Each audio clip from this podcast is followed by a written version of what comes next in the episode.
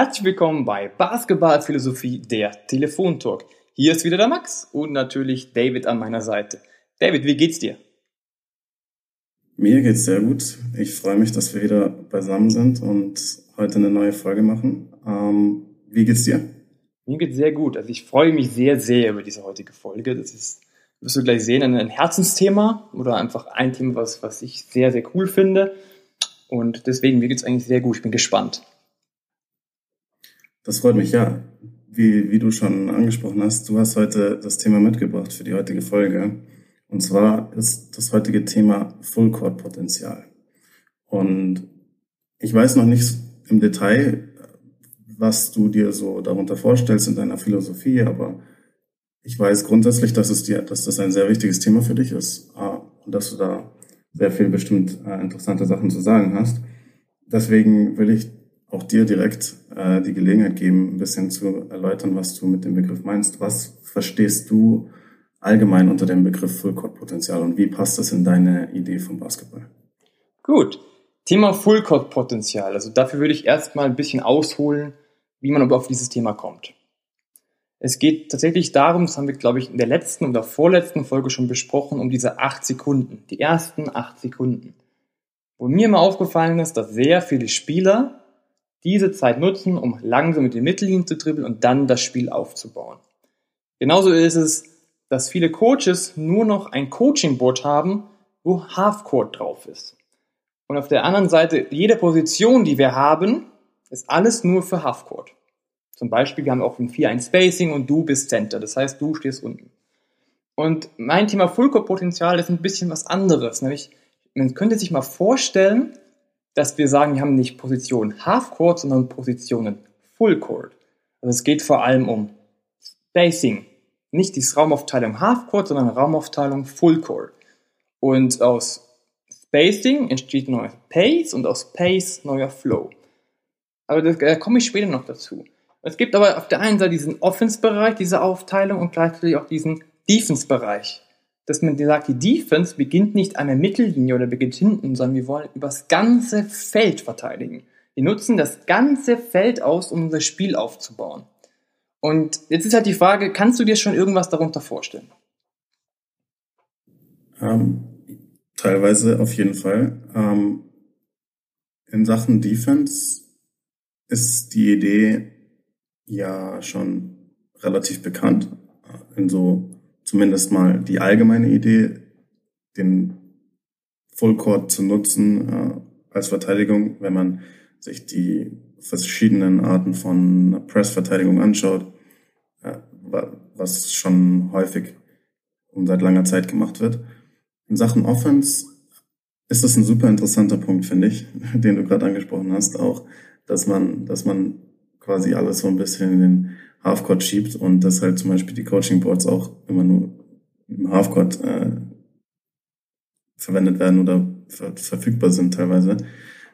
Und ich finde es super interessant, dass du quasi den Ansatz hast, wieso nutzen wir nicht konstant auch mal den, den vollen Court. Ich kann mal kurz ansprechen, was mir so in den Kopf gekommen ist beim Thema Fullcourt-Potenzial, weil wie gesagt, ich weiß nicht äh, genau, was deine Idee ist und ich habe einfach nur den Begriff mir genommen und einfach mal überlegt, okay, was fällt mir dazu ein? Und ein paar Sachen hast du auch schon erwähnt. Also ich denke dabei halt auch vor allem an Möglichkeiten, die durch das Spacing entstehen. Also je mehr Platz an, an Feld du zur Verfügung hast, desto einfacher und effektiver kann man auch für Spacing sorgen.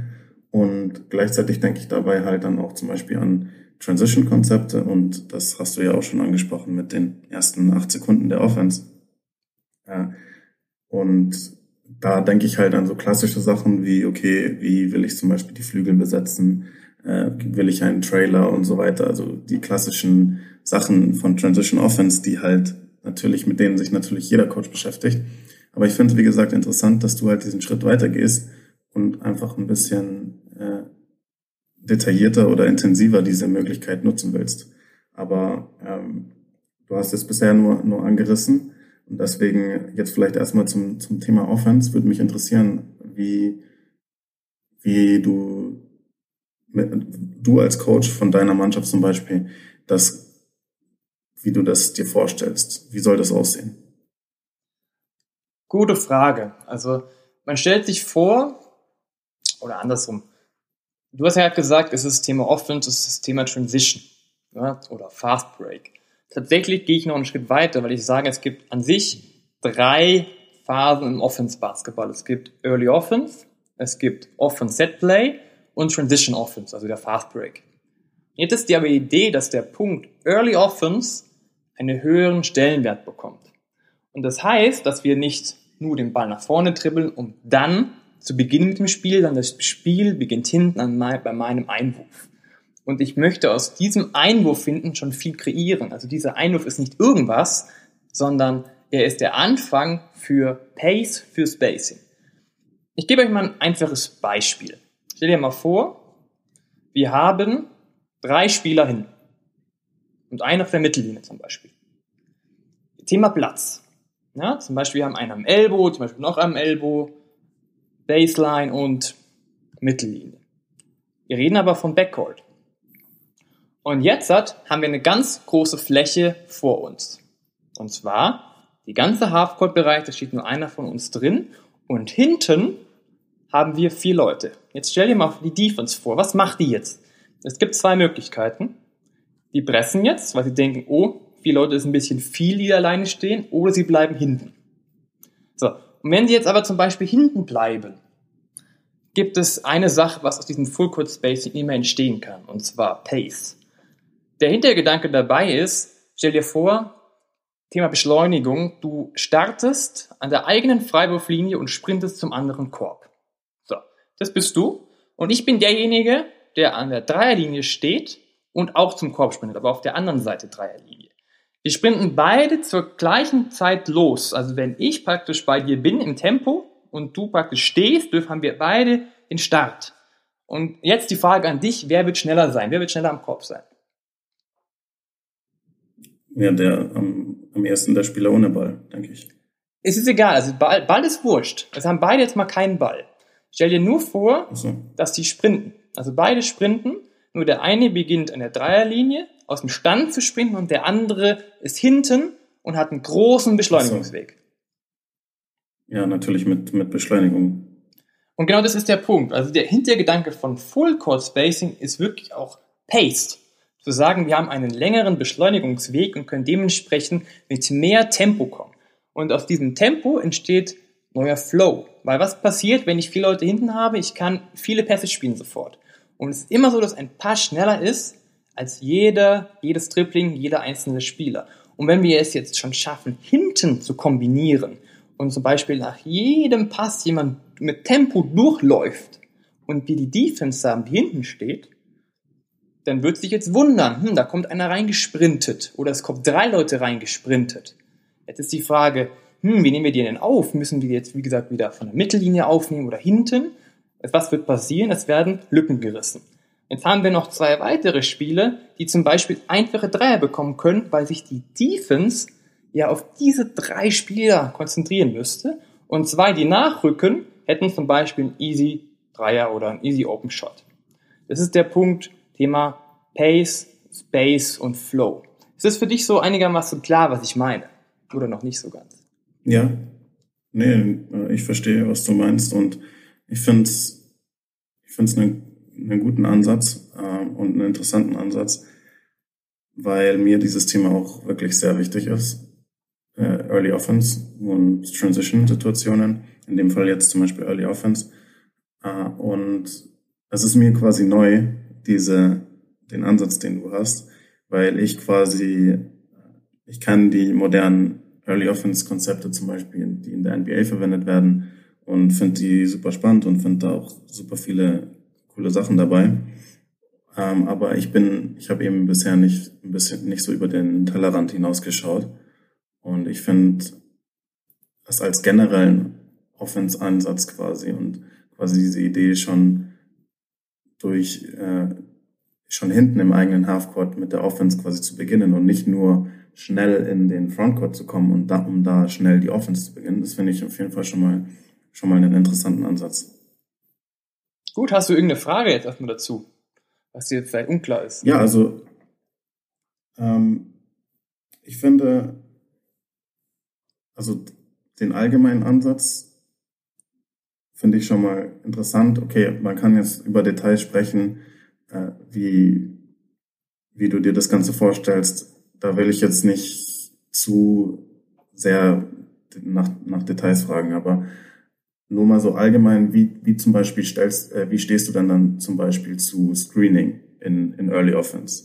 Oder ist das eher was, wo du sagst, ja, das äh, gerne äh, Pick and Roll oder Screen, Off-Ball-Screens und so weiter, aber sind die, die ersten Sekunden der Offense für dich trotzdem was, wo du sagst, da soll das Ganze einfach eher durch Pace und durch Driving Lanes zum Beispiel äh, passieren?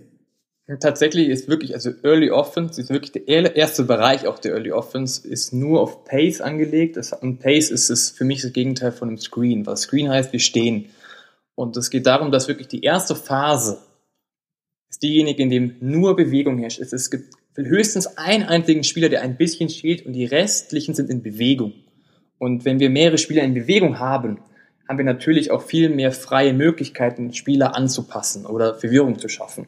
Und das Thema Screening kommt eigentlich erst danach. Also wenn wir zum Beispiel mit drei, vier Leuten nach vorne sprinten und Lücken gerissen haben und dann uns wieder positionieren müssen, dann kommt das Thema Screening erst. Okay. Mhm. Ja, äh, okay, ja, es macht, es macht auch Sinn. Also ich bin zum Beispiel jemand, der ein großer Fan ist von Screens und ich bin halt auch zum Beispiel der Meinung, dass man dass man Screens auch sehr gut in eine Offense einbauen kann, die, die auf Pace fokussiert ist. Auch in zum Beispiel in Early Offense. Und da sieht man sehr viele Beispiele davon in der NBA aktuell. Aber gleichzeitig macht es natürlich auch absolut Sinn, so wie du es dir vorstellst, weil klar, im Endeffekt geht es in, in Offense im Basketball ja darum, Vorteile zu kreieren und dann die, diese Vorteile auszunutzen, um zu scoren. Und wenn du, wenn du schon allein durch die Pace und dein Spacing riesige Driving Lanes hast und offene Würfe hast, dann brauchst du nicht noch, natürlich nicht noch zusätzlich irgendwelche Blöcke stellen, nur um Blöcke zu stellen, sondern dann hast du ja schon das, was du willst und ähm, hast die Vorteile ja schon, schon kreiert. Ich würde ich würd jetzt auch noch mal kurz vielleicht Fragen zu, zu, zur Offense hast du dann eher so die, was, was willst du da, was willst du deinen Spielern dann an die Hand geben? So, willst du dann quasi, weil du, du glaubst an Pace und du glaubst eben an dieses grundsätzliche Prinzip, okay, ich will Pace und ich will Spacing haben und dann können wir Vorteile kreieren und dann können die Spieler diese Vorteile nutzen. Aber hast du, gibst du den Spielern quasi auch so ein bisschen Leitlinien an die Hand, so Regeln quasi an die Hand. Wo, äh, ja, wenn das und das passiert, dann cuttest du zum Beispiel direkt durch oder äh, der Ballführer attackiert, versucht direkt auf jeden Fall mal erstmal den Korb zu attackieren und schaut, ob eben er einen Abschluss, Abschluss am Ring hat oder ob er dann eben den Kickout-Pass hat. Oder sagst du einfach, gibst du einfach quasi den Spielern nur die Idee mit und sagst dann, gibst dann den Spielern komplette Freiheit? Teils, teils. Also es ist darauf aufgelegt, dass viel Verantwortung in die Hände der Spieler gelegt wird. Auf der einen Seite. Aber auf der anderen Seite ist der Ansatz dahinter an diesem Full-Code-Potenzial, wenn du das alles komplett frei lässt, ist die Struktur einfach vielleicht nicht da. Das heißt, ich gebe ihnen schon bestimmte Laufwege an den Weg äh, mit, auf an die Hand, gleichzeitig auch bestimmte Aktionen. Wenn das passiert, passt das. Oder wir wollen erst mit denen beginnen und dann das machen, aber das ist immer abhängig von unseren Spielern. Also ich kann jetzt nicht sagen, wir machen nur das, wir machen nur das, wir machen nur das. Also es ist, es ist sehr geprägt von Freiheit kombiniert mit Automatics, aber jeder kann diese Automatics brechen, wenn er eine andere Idee hat, die in dem Fall besser sein könnte. Okay. Ja, das, äh, das macht für mich Sinn, weil im Endeffekt, und das ist auch noch ein Punkt, den ich, auf den ich später noch kommen will, im Endeffekt hängt alles an, an den Spielern. Und ich denke, es ist halt wichtig, wenn man als Coach eine Idee umsetzen will, egal was diese Idee ist. Es ist wichtig, dass, dass die Spieler daran, daran glauben. Und deswegen vielleicht noch eine Frage auch ein bisschen dazu, weil es mich wirklich interessiert. Inwiefern hast du das bereits bei deinen Teams umgesetzt und wie haben die Spieler das erstens mal aufgefasst und wie haben sie es dann auch umgesetzt? Gut, alle Einzelheiten kann ich da auch nicht sagen, aber wir haben das, wie gesagt, angefangen und natürlich war erstmal so bei jedem Spieler, äh, was ist denn das bitte? Also haben sie einfach noch nicht gesehen. Das ist einfach so die Idee, die gekommen ist und erst die erste, die erste Eindruck war natürlich, hey, was, was soll denn das? Aber wir haben das praktisch am Anfang trotzdem durchgezogen und wir haben jetzt einen Prozess, wo wir merken, hey, das kann richtig gut funktionieren und die Spieler nehmen es immer mehr an. Der Punkt ist natürlich, es ist was Neues, es ist eine Art Pionierarbeit irgendwo dahinter, aber wir, wir merken alle zusammen, dass wir als Team weiterkommen. Weil das ist der nächste Punkt. Dieses Full-Court-Potenzial hat mit mir, hat für mich viel mit Teamplay zu tun. Also wenn du einen Superstar hast in deinem Team und sonst wirklich viele Leute, die das nicht so wirklich viel mitdenken, wird es nicht funktionieren. Also es ist ein eine Spielidee, die geprägt ist von Teamplay, von Passen. Also der, der, Pass ist viel mehr im Fokus als bei, vielleicht bei anderen Systemen oder anderen Ideen. Und das heißt aber auch, dass alle Spieler mitdenken müssen und immer bestimmt auf dem Platz ihre Räume verteilen oder beziehungsweise sich gut verschieben. Du kannst dir das Ganze so vorstellen wie, ist jetzt ein bisschen andere Baustelle, aber zum Beispiel im Fußballbereich, wie zum Beispiel die Mannschaften von Pep Guardiola spielen oder, oder ein Jürgen Klopp im Fußball. Also wirklich, es ist ein ganz, ein ganz anderer Bereich. Da geht es wirklich darum, Räume zu kreieren, Vorteile zu erzeugen und da ist aber auch der Pass eine sehr, sehr wichtige Möglichkeit, um nach vorne zu kommen, um, um Spacing zu bekommen, um Räume zu bekommen, um, um Platz zu schaffen. Und das ist die Grundidee dahinter auch. Also wir können es nur zusammen schaffen. Wenn wenn einer sagt, nee, mach ich mit, oder einer pennt, ist die ganze Sache deutlich weniger effektiv. Aber sobald alle an einem Strang ziehen, ist es einfach für die Defense schwer zu lesen, weil sie wissen nicht jetzt, was als nächstes passiert. Klar, das kann es bei anderen Sachen auch geben, aber es gibt auch die Möglichkeit, hey, wie sollen wir jetzt verteidigen? Sollen wir jetzt die drei, vier da einfach alleine stehen lassen, die können machen, was sie wollen, weil die stehen ja irgendwo hinten? Oder aber müssen wir pressen? und das ist der nächste Punkt, den ich eigentlich auch noch sagen wollte, wenn zum Beispiel einfach Leute pressen, was passiert? Wir haben hinten eine riesige Fläche. Wenn wir zum Beispiel mit vier Leuten hinten stehen oder mit drei Leuten hinten stehen und wir werden angepresst, ist bei denen der komplette Backcourt einfach leer. Und da kannst du relativ einfach reincutten. Ich bin, glaube ich, jetzt ein bisschen abgetrifft, aber war das ungefähr deine Frage? Das ist ungefähr beantwortet? Ja, äh, also ich finde, klar, ich finde es, also es wundert mich ja nicht, dass quasi die Spieler sich am Anfang gewundert haben. Und das muss ja nichts, nichts Schlechtes sein, im Gegenteil. Also das alleine bedeutet ja erstmal, okay, man hat vielleicht die Aufmerksamkeit der Spieler und das kennen die noch nicht so. Und es, es ist mal was Neues. Und dann ist natürlich dann die Frage, okay, wie nehmen, wie nehmen die Spieler das dann in den äh, nächsten Wochen, nächsten Monaten auf? wie sind sie wirklich bereit dazu, diese Idee so, so und so umzusetzen. Und äh, bisher hast du ja relativ positives Feedback bekommen von deiner Mannschaft. Und es ist auf jeden Fall interessant und spannend, was daraus in Zukunft noch wird und wie, wie man das dann vielleicht noch erweitern kann und so weiter. Aber ich finde es auf jeden Fall auch interessant, was du ansprichst mit, mit dem Fußball, weil ich persönlich jemand bin, natürlich Basketball ist meine größte Leidenschaft, aber ich bin auch super interessiert an anderen Sportarten und ich schaue allgemein gerne Sport an. Und ich finde es immer super spannend, aus anderen Sportarten allgemein was zu lernen. Und man kann so viel von jeder Sportart oder von jedem Sportler oder was auch immer, du kannst von jedem gefühlt was mitnehmen und was dann auch im Basketball relevant ist. Und es kann, es kann taktisch sein, wie du es angesprochen hast, mit, mit Räume schaffen, wie es zum Beispiel halt im Fußball auch wichtig ist. Oder es kann mental sein. Als Beispiel habe ich letztens eine äh, Netflix-Doku angeschaut über den Trainer von Serena Williams im Tennis. Und ich fand super interessant, an was für psychischen Schrauben er so dreht, um eben aus einem, aus einer absoluten Spitzenspielerin das Maximale rauszuholen.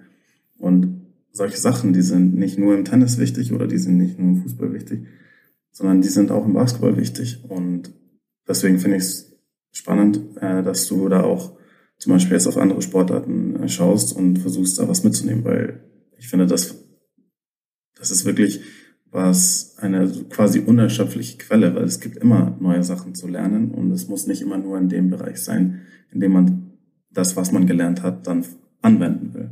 Deswegen, das finde ich auf jeden Fall äh, super spannend. Ja, super. Also ist mir gerade noch eingefallen, ich habe tatsächlich so eine kleine Story. Ähm, klar vom Lernen, aber auch eine schöne Story von, von meinem Spieler, der am Anfang, ich ja schon gesagt, wenn die Spieler eher skeptisch. Und es, war, es gab einen Spieler, der einfach immer da war. Und nach, nach so zehn Wochen kam er halt irgendwann so zu mir und hat gesagt, hey, also ich hätte es nicht erwartet, aber was wir hier machen, funktioniert irgendwie total gut.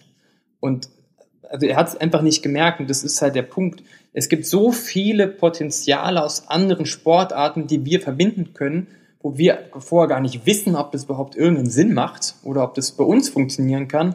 Aber es ist meiner Meinung nach wichtig, es einfach auch zu testen. Und wie du auch gesagt hast, natürlich auch, man kann viel lernen von dem mentalen Bereich und ich glaube, da müssten wir auch eine eigene Folge zu machen.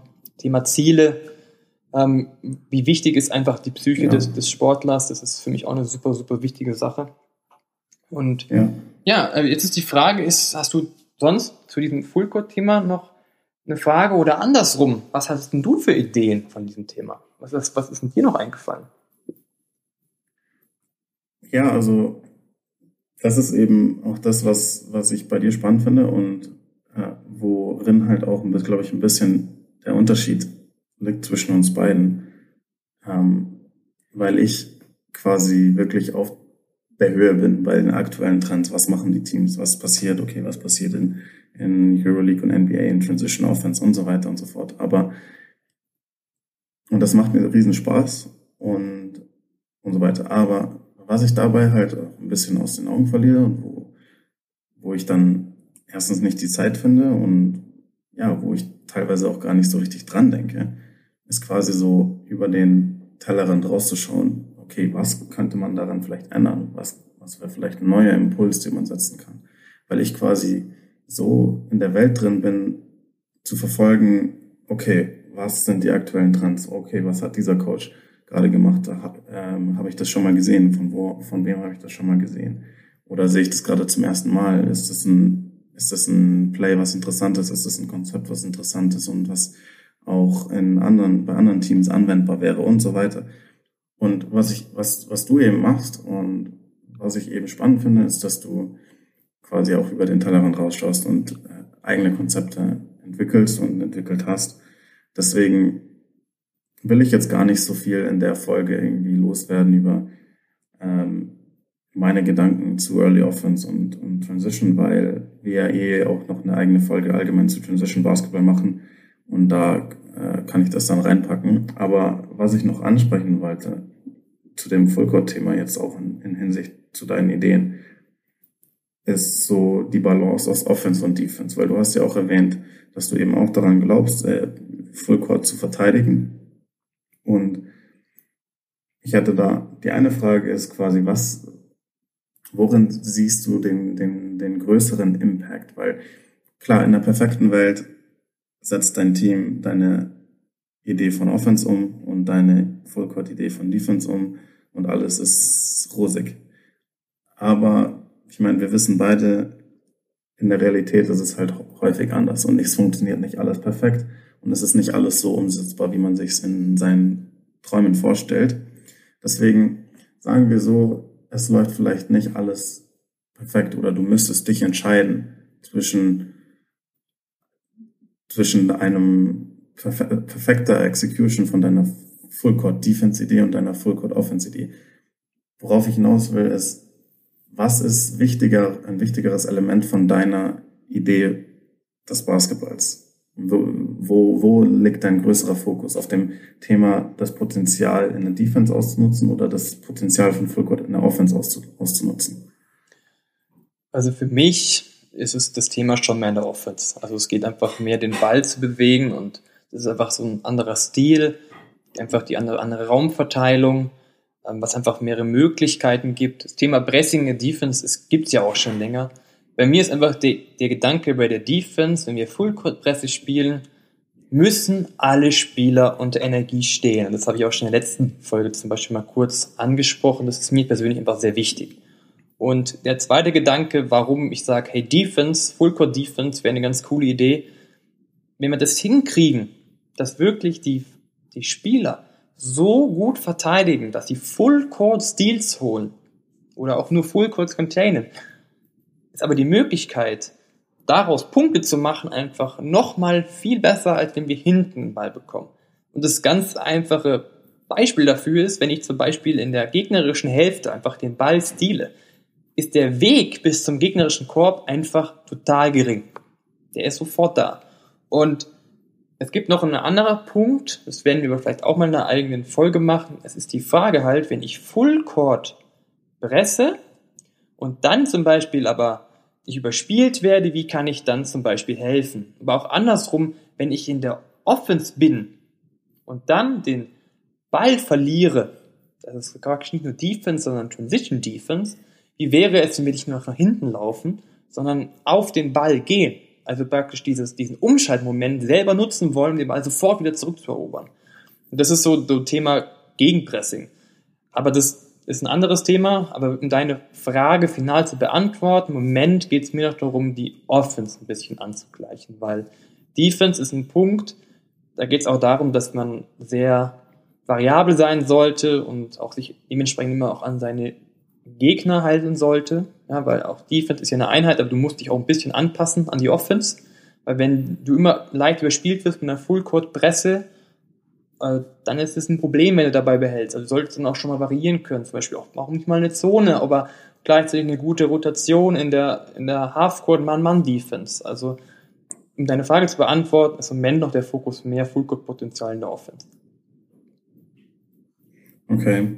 Ja, ich denke, Potenzial ist auf jeden Fall größer, wenn wir jetzt wirklich auf den, den Begriff Potenzial schauen, ist, glaube ich, größer in der Offense, weil eben die Idee, die du versuchst umzusetzen, einfach noch nicht, noch nicht verbreitet ist. Und in Defense und Press Defenses äh, sind, gibt es ganz viele verschiedene Varianten. Du kannst Mannpresse, du kannst Zonenpresse spielen, du kannst verschiedene Arten von Zonenpresse spielen und wurde alle, gibt's alles schon und wurde schon gemacht und äh, die Vor- und Nachteile sind relativ bekannt.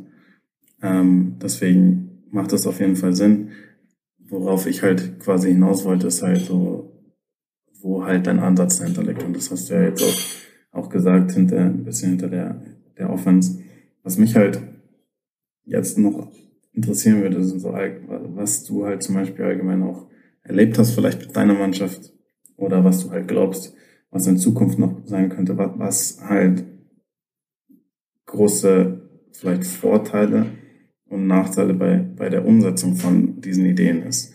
Also ich meine quasi, es ist ja, ein Basketballteam ist ja dynamisch und man kann nicht nur quasi daran erkennen, funktionieren meine Ideen, wenn man sich dann am Ende den Final Score anschaut, sondern ein Basketballteam besteht aus Menschen und äh, die Dynamik im Team und die Beziehung zwischen Coach und Mannschaft und so weiter, das spielt alles eine, eine riesige Rolle. Und worauf ich hinaus will, und das, ich kann es vielleicht ein bisschen unterstreichen mit einem Beispiel aus der, aus der NBA, weil die Boston Celtics äh, im Jahr 1997 äh, Rick Pitino als neuen Coach vorgestellt haben. Und für die meisten von euch ist wahrscheinlich Rick Pitino ein Begriff.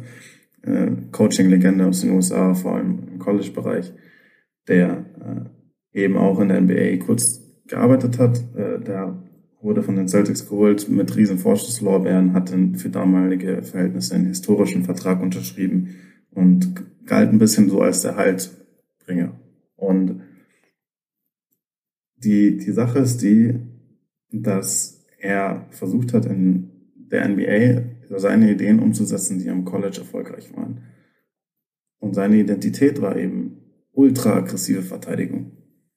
Deswegen wollte er auch in der NBA als erster ähm, eine Full Court Defense und eine äh, wirklich eine Pressverteidigung umsetzen in der NBA, was niemand davor überhaupt erwägt hat. Also das konstant zu machen, wirklich, also über ein ganzes Spiel hinweg.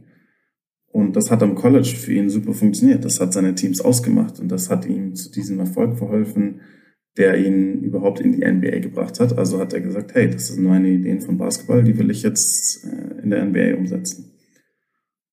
Und da kann man jetzt sagen, okay, die Idee ist gut oder schlecht und da kann, darüber kann man ewig diskutieren. Über die reine Idee, über Fullcourt zu verteidigen, über ein ganzes Spiel hinweg. Aber im Endeffekt spielt das alles keine Rolle und ich, man, man kann zum Beispiel einem Rick Bettino nicht sagen, das ist eine schlechte Idee, weil dann verweist er auf seine Erfolge am College und sagt, warum ist das eine schlechte Idee? Das funktioniert. Äh, gleichzeitig kann man aber auch nicht unbedingt sagen, es ist eine gute Idee, weil vielleicht nicht jede Situation so ist, wie sie am College ist. Deswegen hängt es ein bisschen von der Situation ab. Und was im Endeffekt passiert ist, ist, äh, Pritino war für vier Jahre bei den Celtics und er hat einfach nicht den Hebel umlegen können. Er hat einfach nie, die Spieler hatten keine Lust die haben nicht verstanden, was, warum will der, dass ich eine College Offense äh, oder College Defense spiele. Ja, ich bin hier in der NBA und ich habe keinen Bock, Fullcourt zu verteidigen. Was will der Typ von mir? Und so weiter. So, und dann haben wir eben die Situation, dass die Spieler nicht so 100% an die Idee des Coaches glauben. Und äh, dann ist eben die Frage, okay, wie groß ist eben das Fullcourt-Potenzial, wenn weil, weil das Potenzial ist ja nur vorhanden, äh, wenn auch die Execution passt. Und deine Idee von, von Offense, äh, die hat nur Potenzial, wenn deine Spieler auch daran glauben und das auch umsetzen. Und wie sorgt man dafür, dass die Spieler executen, dadurch, dass sie daran glauben, dass sie an die Idee glauben, dass sie die Idee verstehen. Und das war eben in der NBA bei, bei Rick Bettino nie der Fall. Und deswegen hat seine Verteidigung auch nicht, nicht funktioniert. Seine Ideen haben nicht angeschlagen und deswegen hat er in der NBA einfach als Head Coach keinen Erfolg gehabt und ist dann 2001 zurückgetreten. Und deswegen ist halt quasi so meine, die Frage, die ich auch an dich habe, so, worin siehst du vielleicht allgemeine Vorteile und Nachteile so ein bisschen bei der Umsetzung auch und wie, ja, wie siehst du diese ganze Dynamik auch äh, mit den Spielern? Also Thema Vorteile haben wir, glaube ich, schon viel gesagt. Der, für mich aber der größte, größte Vorteil bei der ganzen Sache ist tatsächlich das Thema Teamplay. Es ist auch ein, und Teamplay heißt nicht nur, dass wir zusammenspielen, sondern Teamplay heißt in dem Fall auch, dass wir verdammt viele Spieler brauchen, damit wir das überhaupt hinbekommen. Weil es wird nicht sein, dass da ein Spieler 40 Minuten durchspielt, weil das wird nicht funktionieren, weil du einfach platt bist, wenn du so viel rennen musst. Das wird nicht gehen. Die Frage ist natürlich jetzt, das ist dann meine Aufgabe, wie kriege ich es hin, dass sie darauf Lust haben. Ähm, es ist unterschiedlich. Am Anfang, ich sage ganz ehrlich, ich habe das Thema auch gesagt, das ist nun mal, was ich, was ich machen möchte und dafür stehe ich auch. Also ich finde es persönlich schon wichtig, dass man selber eine Idee hat, an die man glaubt und nicht, dass man etwas coacht, worauf man gar keine Lust hat, beziehungsweise wo man sagt, das, das passt nicht zu einem selbst. Das kann ich einem Spieler gar nicht beibringen, weil ich da gar nicht dahinter stehe. Aber natürlich ist die Frage jetzt, wie kriege ich es hin, dass dieser Spieler darauf Lust hat? Für mich ist tatsächlich ist relativ einfach gesagt, ich muss einfach viel mit den Spielern reden. Ich muss die Spieler überzeugen und ich muss sie reden lassen. Also ich muss sie Fragen stellen lassen. Sie müssen mir Feedback geben, wie es läuft. Andererseits muss ich ihnen vielleicht einfach dann noch mehr erklären, wie es zu laufen hat oder welche Idee dahinter steht.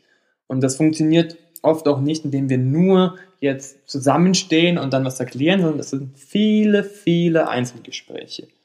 Aber um das Ganze zusammenzufassen, ist es so, es, es wird Spieler geben, die werden diese Idee machen wollen oder sagen, hey, das mache ich, okay. Und es gibt Spieler, die haben darauf keinen Bock.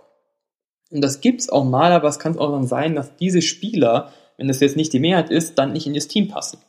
Also man kann ja nicht sagen, dass jeder einzelne Spieler muss unbedingt in dem Team spielen. Wenn wir zum Beispiel elf gleich gute Leute haben und ich brauche zehn. Ja, und der Elfte hat einfach darauf keine Lust und sagt, was ist denn das für ein Blödsinn? Gut, dann muss man eben vielleicht nahelegen, in dem Fall den Verein zu wechseln oder aber, was natürlich viel besser wäre, das, das ist mein Ansatz, ihn einfach zu überzeugen. Ich möchte ihn dazu bringen, dass er nicht sagt, worauf habe ich keinen Bock, sondern versteht, was der Gedanke dahinter ist und dann sagt, hey, da habe ich auch Bock. Ich, ich, ich, zwar, ich weiß nicht, wie das gehen soll, aber darauf habe ich Bock und wir machen das alle zusammen und wir kriegen das hin und das wird gut und wir glauben daran. Also mein Punkt muss sein, ich muss es schaffen, dass jeder einzelne Spieler versteht, was der Hintergedanke ist, was das Ziel ist und was natürlich der Vorteil für den jeweiligen Spieler ist. Und um dieses Potenzial vielleicht auch zu nutzen, viele Zugeständnisse für Spieler machen. Deswegen ist der Part dahinter oder der, den Teil, den ich vorher gesagt habe, viel Freiheit für die Spieler zu lassen. Also ich habe eine Idee, aber ich habe ja vorher schon gesagt, wenn der Spieler zum Beispiel jetzt XY sagt, hey, die Idee ist gerade die, die muss ich gerade machen, dann soll er die machen. Also es geht darum, dass wir Potenziale verbinden. Also meine Idee zum Beispiel und auf der anderen Seite aber einfach die Skills und die Kreativität der Spieler. Also das zu verbinden. Also es kann, es wird niemals dieses, dieses, diese Idee dahinter wird bei jedem Team niemals gleich aussehen, es wird immer komplett unterschiedlich sein. Nur eine Grundidee wird vorhanden sein. Ja, ja, das ist äh, genau das, worauf ich auch hinaus wollte, was du jetzt gesagt hast. Und das, das ist das, was, glaube ich, so wichtig ist, dass man halt als auch, wenn man sich eben diese Idee in der Theorie alles schon durchüberlegt hat. Und das kann egal was sein, irgendeine Taktik oder irgendeine grundsätzliche Spielidee oder was auch immer du dir vorstellst, was deine Spieler umsetzen wollen.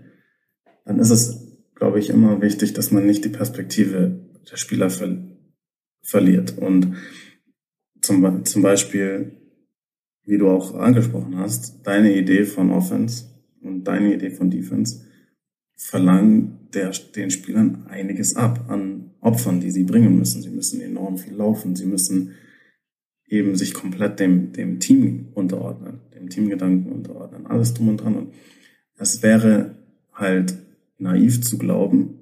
Oft als, als Coach ist es dann, vielleicht verliert man manchmal ein bisschen so die Perspektive. Und ich sage nicht, dass äh, dir das passiert ist, sondern ich meine allgemein, so, man verliert so ein bisschen die Perspektive, dass hinter den die Spieler sind nicht nur deine Schachfiguren auf deinem Brett, die du rumschiebst, sondern das sind Persönlichkeiten, das sind Menschen und es ist, es ist einfach nur menschlich und das kann der größte Teamspieler sein. Trotzdem, wenn, wenn der Spieler nachts ins Bett geht und von Basketball träumt, dann träumt der auch davon, dass er den Game Winner trifft und dass er den Buzzerbeater trifft oder dass er mal, dass er 30 Punkte macht. Und das ist nur menschlich. Wir alle wollen gerne Punkte machen. Wir alle wollen gerne der Held des Spiels sein oder wir, wir, wir, wir sehen uns alle gerne in der Schlagzeile oder wie auch immer du es sagen willst. Äh, und man kann, das heißt, es ist einfach nur menschlich, dass die Spieler bis zu einem gewissen Grad egoistisch sind. Und wenn man dann als Trainer zum Beispiel eine Idee hat, die wirklich den Spielern einiges abverlangt an, an Kraft und auch eben an, an Ego, weil sie sich zum Beispiel hinten ihr Ego hinten anstellen müssen, dann darf man eben das nicht vergessen, dass es den Spielern auch, die Spieler auch vielleicht einiges kostet. Und dann muss man eben auch quasi klar kommunizieren oder vielleicht eben auch ähm, extra anpassen, dass bestimmte Spieler mit bestimmte Belohnungen zum Beispiel halten. Also ich möchte nur mal als Beispiel halt vielleicht sagen, dass wenn man zum Beispiel als, als Coach deine, seinem, seinem Center enorm viel abverlangt an in, in Sachen Defense, zum Beispiel in Ballscreen Defense ist er enorm wichtig und er muss den Ring beschützen und er muss äh, an sowohl am defensiven als auch am offensiven Brett arbeiten. Er ist derjenige, der quasi dafür sorgt, dass wir wirklich den defensiven kontrollieren. Er ist der zum Beispiel derjenige, der äh, schnell vorne sein muss und vielleicht auch schon bei frühen Abschlüssen äh, unterm Korb ist, um offensiv uns zu holen und so weiter. Das ist alles, das macht alles Sinn aus basketballtechnischer Sicht. Aber man darf dabei halt dann zum Beispiel auch nicht vergessen, was das vielleicht diesen Spieler alles kostet. Es kostet ihm, er muss enorm viel arbeiten, er muss enorm viel die Drecksarbeit machen für, für andere Spieler. Und klar, es gibt Spieler, die hauen sich gerne rein und die gehen gerne zum Rebound und alles drum und dran.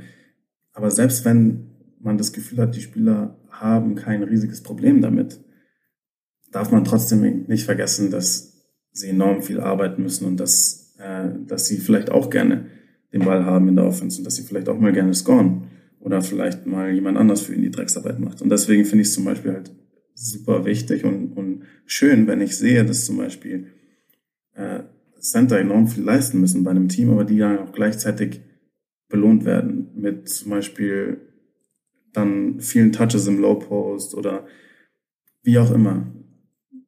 Einfach, dass man so für einen gewissen Ausgleich sorgt und dass man nicht vergisst, dass dahinter auch nur Menschen stecken. Das, das war auch das, worauf ich ein bisschen hinaus wollte und was ich bei dir noch ansprechen wollte. Und, und äh, das hast du ja auch genau angesprochen, dass du das machst. Du, ähm, du hast eben die, diesen Teamgedanken zum Beispiel dahinter. Und das ist halt was, man muss diesen Spielern so gefühlt, und ich bin auch, kann gerne dann darauf auch eingehen, was, ob, ob ich das deiner Meinung nach richtig zusammengefasst habe.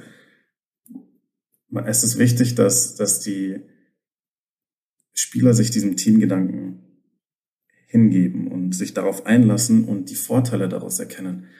Weil wenn wirklich jeder sein Ego erstmal zurückstellt und das Team in den Vordergrund schiebt, gibt es so viele Möglichkeiten, wie dein Ego im Nachhinein wieder belohnt werden kann, zum Beispiel. Also ich habe zum Beispiel aus meiner eigenen Erfahrung, wo ich noch Basketball gespielt habe, wenn man in einem Team spielt, in dem man das Gefühl hat, wenn ich den, wenn ich den Ball einmal passe, dann sehe ich ihn nie wieder, dann ist das nicht, dann ist das nicht gesund für eine, für eine Mannschaft, weil du dann die besten Spieler haben den Ball in der Hand und äh, der Rest steht so gefühlt nur rum und wenn man dann mal den Ball hat, dann hat man das Gefühl, oh, ich habe jetzt gerade den Ball, jetzt muss ich irgendwas machen, weil sonst sehe ich ihn nicht wieder. Und so gibt es eine Menge Probleme, die auftreten. Wenn aber wirklich das Team sich unterordnen kann und alle hinter diesem Teamgedanken stehen, dann hat man eben so dieses Gefühl, hey, ja, okay, vielleicht spiele ich jetzt mal den Extrapass, weil ich bin vielleicht in der nächsten Possession bin ich derjenige, der dann den Extrapass bekommt. Und ich bin dann derjenige, der mal werfen darf oder wie auch immer. Und ich glaube, so äh, kann man dann halt auch zum Beispiel in der Mannschaft von vielen Spielern, die einen Beitrag leisten können, so kann man, glaube ich, dann auch dafür sorgen, dass, dass äh, zum Beispiel Rollenspieler oder die halt jetzt nicht zu den absolut besten Spielern im Team gehören, dass, dass die Spaß haben in deiner, in deinem Team, weil die eben zum Beispiel diejenigen sind, die halt auch enorm von diesem Teamgedanken profitieren. Was, was denkst du? Der, also, der letzte Punkt war gut. Nee, ist alles super. Ich, ja. Mir ist was eingefallen, was ich dazu sagen möchte. Tatsächlich ist es so, wie du schon gesagt hast, diese Idee, das Full-Code-Potenzial hat viel mit Teamgedanke zu tun. Und du hast jetzt auch vor allem ja viel die Spieler angesprochen. Und die Idee dahinter ist tatsächlich auch in diesem dem Spacing, was ja unterm Strich, wie du schon sagst, eine Art Schachbrettsystem ist. Hey, ich mache das Spacing so und so oder es geht um Pace hier und hier. Aber es geht um, tatsächlich ist das Ziel, das Ziel dahinter auch, dass Spieler sagen, ich habe Bock zu spielen. A und B, wir spielen alle zusammen. Also mir geht es darum, dass jeder wichtig ist. Und das ist nämlich genau der Punkt, was du vorher auch gesagt hast. Jeder Rollenspieler ist auch wichtig. Er ist jetzt vielleicht nicht, mit ein anderes Ding zu nehmen, derjenige, der auf dem Spielfeld der wichtigste ist. Aber der zum Beispiel im Training einfach mithilft, zum Beispiel neue Ideen hat, viel mit mir redet, so eine Art Co-Coaching Bereich hat oder, oder sagt, hey, ich trainiere mit und aber jeder hat seine Rolle, jeder ist, ist verdammt wichtig. Und hast du auch vorgesagt mit den Spielern. Mir ist es wichtig, viel mit den Spielern zu reden. Ob ich es immer schaffe, ist die eine Seite, aber ich probiere es. Mir ist es wichtig, dass jeder, wirklich jeder Spieler an sich Spaß hat bei der ganzen Sache. Was niemals passieren wird, ist, dass alle komplett zufrieden sind. Das, das habe ich mal probiert das habe ich nicht geschafft und ich, ich bin auch, ich glaube auch nicht, dass es jeder hundertprozentig zufrieden sein kann. Ja, aber insgesamt einfach die Idee zu haben, wir sind eins, also wir sind trotzdem natürlich alle individuell, aber wir, sind, wir haben ein Ziel, wir spielen gemeinsamen Basketball. Aber, und jetzt wieder das Typ, die Sache Ego, wenn jeder aber, wenn er den Ball hat, entscheidet, was er machen kann, ist ja zum Beispiel der eine, der zum Beispiel jetzt ein Low-Post-Spieler ist, wie du vorher gesagt hast. Okay, der ist jetzt derjenige, der den Ball also aufpausten wird und einen Center-Move macht und den reinmacht. Der nächste ist aber zum Beispiel einer, der auf der gleichen Position gerade steht, obwohl er gar kein Center ist, aber eine ganz andere Bewegung macht. Also das, das Ziel dahinter in diesem Full-Court-Potenzial ist jetzt nicht nur das Spacing, sondern auch, dass jeder viele Freiheiten hat, dass jeder jeder ein Teil von dem Ganzen ist. Und ich glaube, das ist auch der Ansatz dahinter, dass dann die Spieler natürlich zufriedener sind, wenn die unterm Strich, wenn sie den Ball haben, die, voll, die fast volle Entscheidungsfreiheit haben. Es gibt ein paar Regeln, die wir haben, aber unterm Strich, wenn du den Ball hast, kannst du an sich, Anführungszeichen, machen, was du möchtest. Und die anderen Spieler müssen sich dann nach dir richten. Aber andersrum ist es so, wenn ich den Ball nicht haben müssen, muss der Spieler, den Ball gerade hatte, sich an den richten. Und die, die muss natürlich auch gleichzeitig sein, so wie du es ja gerade, glaube ich, auch hörst, dass es keine die Scorer gibt. Das ist nur die Aufgabe, sondern es ist die, die Aufgaben verteilen sich auf mehrere Schultern. Sonst würde es mit dem Full Court Spacing auch schwer funktionieren, weil du hast, brauchst ganz andere Voraussetzungen, um das zu spielen. Es geht ja mehr ums Tempo, es geht mehr um die Bewegung, es geht noch mehr um, um Spielübersicht und hat jeder eine andere Persönlichkeit oder eine andere Spielweise und die muss man miteinander kombinieren. Und ich glaube, ich komme jetzt gerade in den Studel rein, deswegen ist die Frage, ob das deine Frage überhaupt beantwortet hat. Ja, nee, absolut. Ja, also, und ich glaube, wir sind uns dabei auch einig, ähm, was, was so ein Teamgedanke alles mitbringen kann an, an Vorteilen. Und, und ich will da vielleicht auch noch mal kurz nur noch klarstellen, auch weil du es gesagt hast, zum Beispiel, diese hundertprozentige Zufriedenheit kann es nicht geben. Und ich bin da auch bei dir. Und ähm, es ist auch nicht so, dass wenn ich eine Mannschaft habe aus zwölf Spielern und elf finden die Idee super geil und der zwölfte Spieler äh, sagt, was soll dieser, was soll dieser Dreck, dann heißt das nicht automatisch, okay, ich muss alles über den Haufen werfen und ich muss anders spielen. Nein, und das hast du ja auch vorhin schon angesprochen. So, wenn es, wenn es Einzelfälle sind, okay, dann passt du vielleicht nicht so in, diese, in dieses Team rein, passt vielleicht nicht unbedingt in meine, in meine Idee vom Basketball rein. Und das ist ja alles gut, das ist kein Problem. Dann äh, werd glücklich in einem, in einem anderen Team, mit einer anderen Philosophie, mit einem anderen System, wo du glücklich werden kannst. Äh, deswegen ist es ja auch kein Problem und man sieht es ja überall, äh, egal wo du hinschaust ja, Trainer suchen sich eben natürlich dann Spieler aus, die eben zu deiner, zu der Idee passen, äh, die von der Idee profitieren könnten und so weiter. Also äh, nur, ich wollte eben nur nochmal klarstellen, dass es mir jetzt halt auch nicht, was ich damit gemeint habe, war nicht unbedingt, dass äh, wenn nicht alle, jeder einzelne Spieler im Team die Idee zu 100 Prozent geil findet, dass man dann die Idee über den Haufen werfen muss oder so, äh, sondern klar, es, äh, das Ganze ist äh, es geht um den Kern quasi, um den Kern der Mannschaft. Und ich denke, das ist, äh, das ist das Entscheidende, dass man da eben äh, die, die richtige Lösung findet. Und nochmal eben abschließend, um auf das Beispiel zurückzukommen, was ich gebracht habe mit Rick Bettino. Ich denke, was er halt hätte verstehen müssen und was er, glaube ich, halt vielleicht, wenn er auch zurückblickt, vielleicht daraus gelernt hat aus der Zeit in Boston, ist halt, dass dass bei ihm nicht so war, dass das einzelne Spieler waren, die eben nichts mit der Idee anfangen konnten, sondern es war ein großes Problem. Der Kern der Mannschaft hat das Ganze hinterfragt und war nicht bereit, das Ganze so umzusetzen. Und dann wäre es halt vielleicht die Frage gewesen für ihn als Coach, okay, eigentlich will ich so Basketball spielen und ich habe am College immer so gespielt lassen, aber anscheinend funktioniert das jetzt hier nicht in der NBA, weil die Spieler glauben einfach nicht daran. Und wenn die Spieler nicht dran glauben und wenn die, die Mannschaft nicht dran glaubt, kann man es vergessen. Deswegen wäre halt eigentlich dann, glaube ich, bei ihm die Frage gewesen, okay, wie kann ich dasselbe Ziel erreichen, nämlich super aggressive Verteidigung, ohne dass ich versuche, die Spieler in diese Idee reinzupressen. Und ähm, ja, das, das, das ist, denke ich, halt der Unterschied dann zwischen einem, einem einzelnen Spieler, der halt sagt, hey, damit kann ich nichts anfangen, oder ob eben der ganze Kern der Mannschaft das das Ganze hinterfragt. Ja, aber, aber ich, das ist ja bei deiner Mannschaft zum Beispiel nicht der Fall. Aber auch wenn da mal Skepsis ist oder wie auch immer, du hast ja nicht äh, acht Spieler in der Mannschaft, die, die sich weigern, das zu spielen. Sondern, okay, die haben dann vielleicht mal eine Frage, die kannst du beantworten oder die haben dann halt mal vielleicht schlechte Laune im Training oder wie auch immer, aber grundsätzlich glauben sie an diesen Teamgedanken und grundsätzlich sind sie bereit dafür, diese Idee umzusetzen. Und das ist, denke ich, dann das Entscheidende. Ja, auf jeden Fall. Also das ist ein abschließender Punkt, tatsächlich ich auch sagen würde, was ich glaube ist, als Trainer jetzt oder als Potenzial, wenn ich zum Beispiel als Trainer jetzt eine Idee habe, wie er zum Beispiel jetzt die Presse hatte und ich habe zum Beispiel die Idee, dann ist halt die Frage, willst du diese Idee wirklich umsetzen? Und dann musst du dich halt auch entscheiden, hey, wenn mehrere Leute darauf keine Lust haben, das ist der Kern, dann musst du natürlich als Trainer dir auch die Frage stellen, okay, ist es aber vielleicht auch einfach der falsche Verein für dich?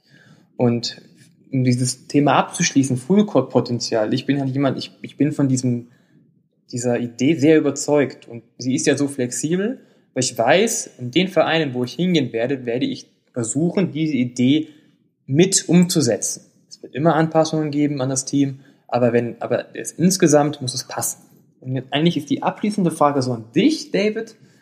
Was hältst du denn jetzt von diesem Fullcore-Potenzial? Sagst du, das ist eine Idee, die ganz cool ist, oder sagst du, hm, schwierig? Ja, nee, auf jeden Fall eine coole Idee. Ich finde immer Sachen spannend, die noch nicht probiert wurden, weil wenn das nicht der Fall wäre, dann würden wir immer noch genauso Basketball spielen, wie es äh, damals war, als Basketball erfunden wurde. Also ich finde sowas immer spannend äh, und man muss sich immer schauen, wie kann man sich weiterentwickeln, was sind vielleicht neue Bereiche, in denen man äh, neue Sachen ausprobieren kann und so weiter. Deswegen finde ich spannend und vor allem, weil, weil mich eben Early Offense und Transition sehr interessiert, ähm, bin ich, bin ich ja auf jeden Fall fasziniert auch von deinen, von deinen Ansätzen und deswegen leider konnte ich bisher noch nie eine Mannschaft von dir sehen. Deswegen, ich freue mich schon, wenn es mal soweit ist und ich dann halt wirklich auch mal das Ganze in der Umsetzung sehe, weil ich jetzt deine Idee gehört habe und ich, ich habe es auch mal auf dem Papier gesehen und alles drum und dran, das Prinzip quasi verstanden, aber jetzt will ich, bin ich auf jeden Fall auch mal gespannt, das dann wirklich in Action zu sehen und ich denke, dass solche Sachen immer wichtig sind, dass man, dass man äh, nach neuen, nach neuen Gelegenheiten und nach neuen Möglichkeiten sucht und vor allem, wie du eben auch gesagt hast, und ich glaube, das ist das, worauf man sich, wo, womit wir gut abschließen können, wo wir uns auch, glaube ich, einig sind, ist eben wirklich diese Idee von den ersten acht Sekunden. Die, die Daten belegen eben, dass die ersten acht Sekunden der, der Shot Clock so effektiv sind und du da die besten, die besten Würfe für dein Team kreieren kannst. Äh, offene, offene Dreier, Layups, Freiwürfe, alles, was du willst. Und deswegen ist es immer spannend, wenn man nach neuen Schlüsseln sucht, wie man das möglichst effektiv erreichen kann. Super Schlusswort wieder mal da, David, von dir. Ich glaube, das reicht, oder? Wir haben das Thema sehr gut besprochen. Und hast du noch was? Hast du noch ja. ein Thema? Nee, nee, nee alles gut. Ähm, das war das heutige Thema Fullcore-Potenzial und mal schauen, welches Thema wir nächste Woche haben. David, vielen Dank an deine Fragen. Ja, ja, danke dir. Und wir sehen uns dann wieder in einer Woche. Also dann, bis dann. Ciao, ciao. ciao.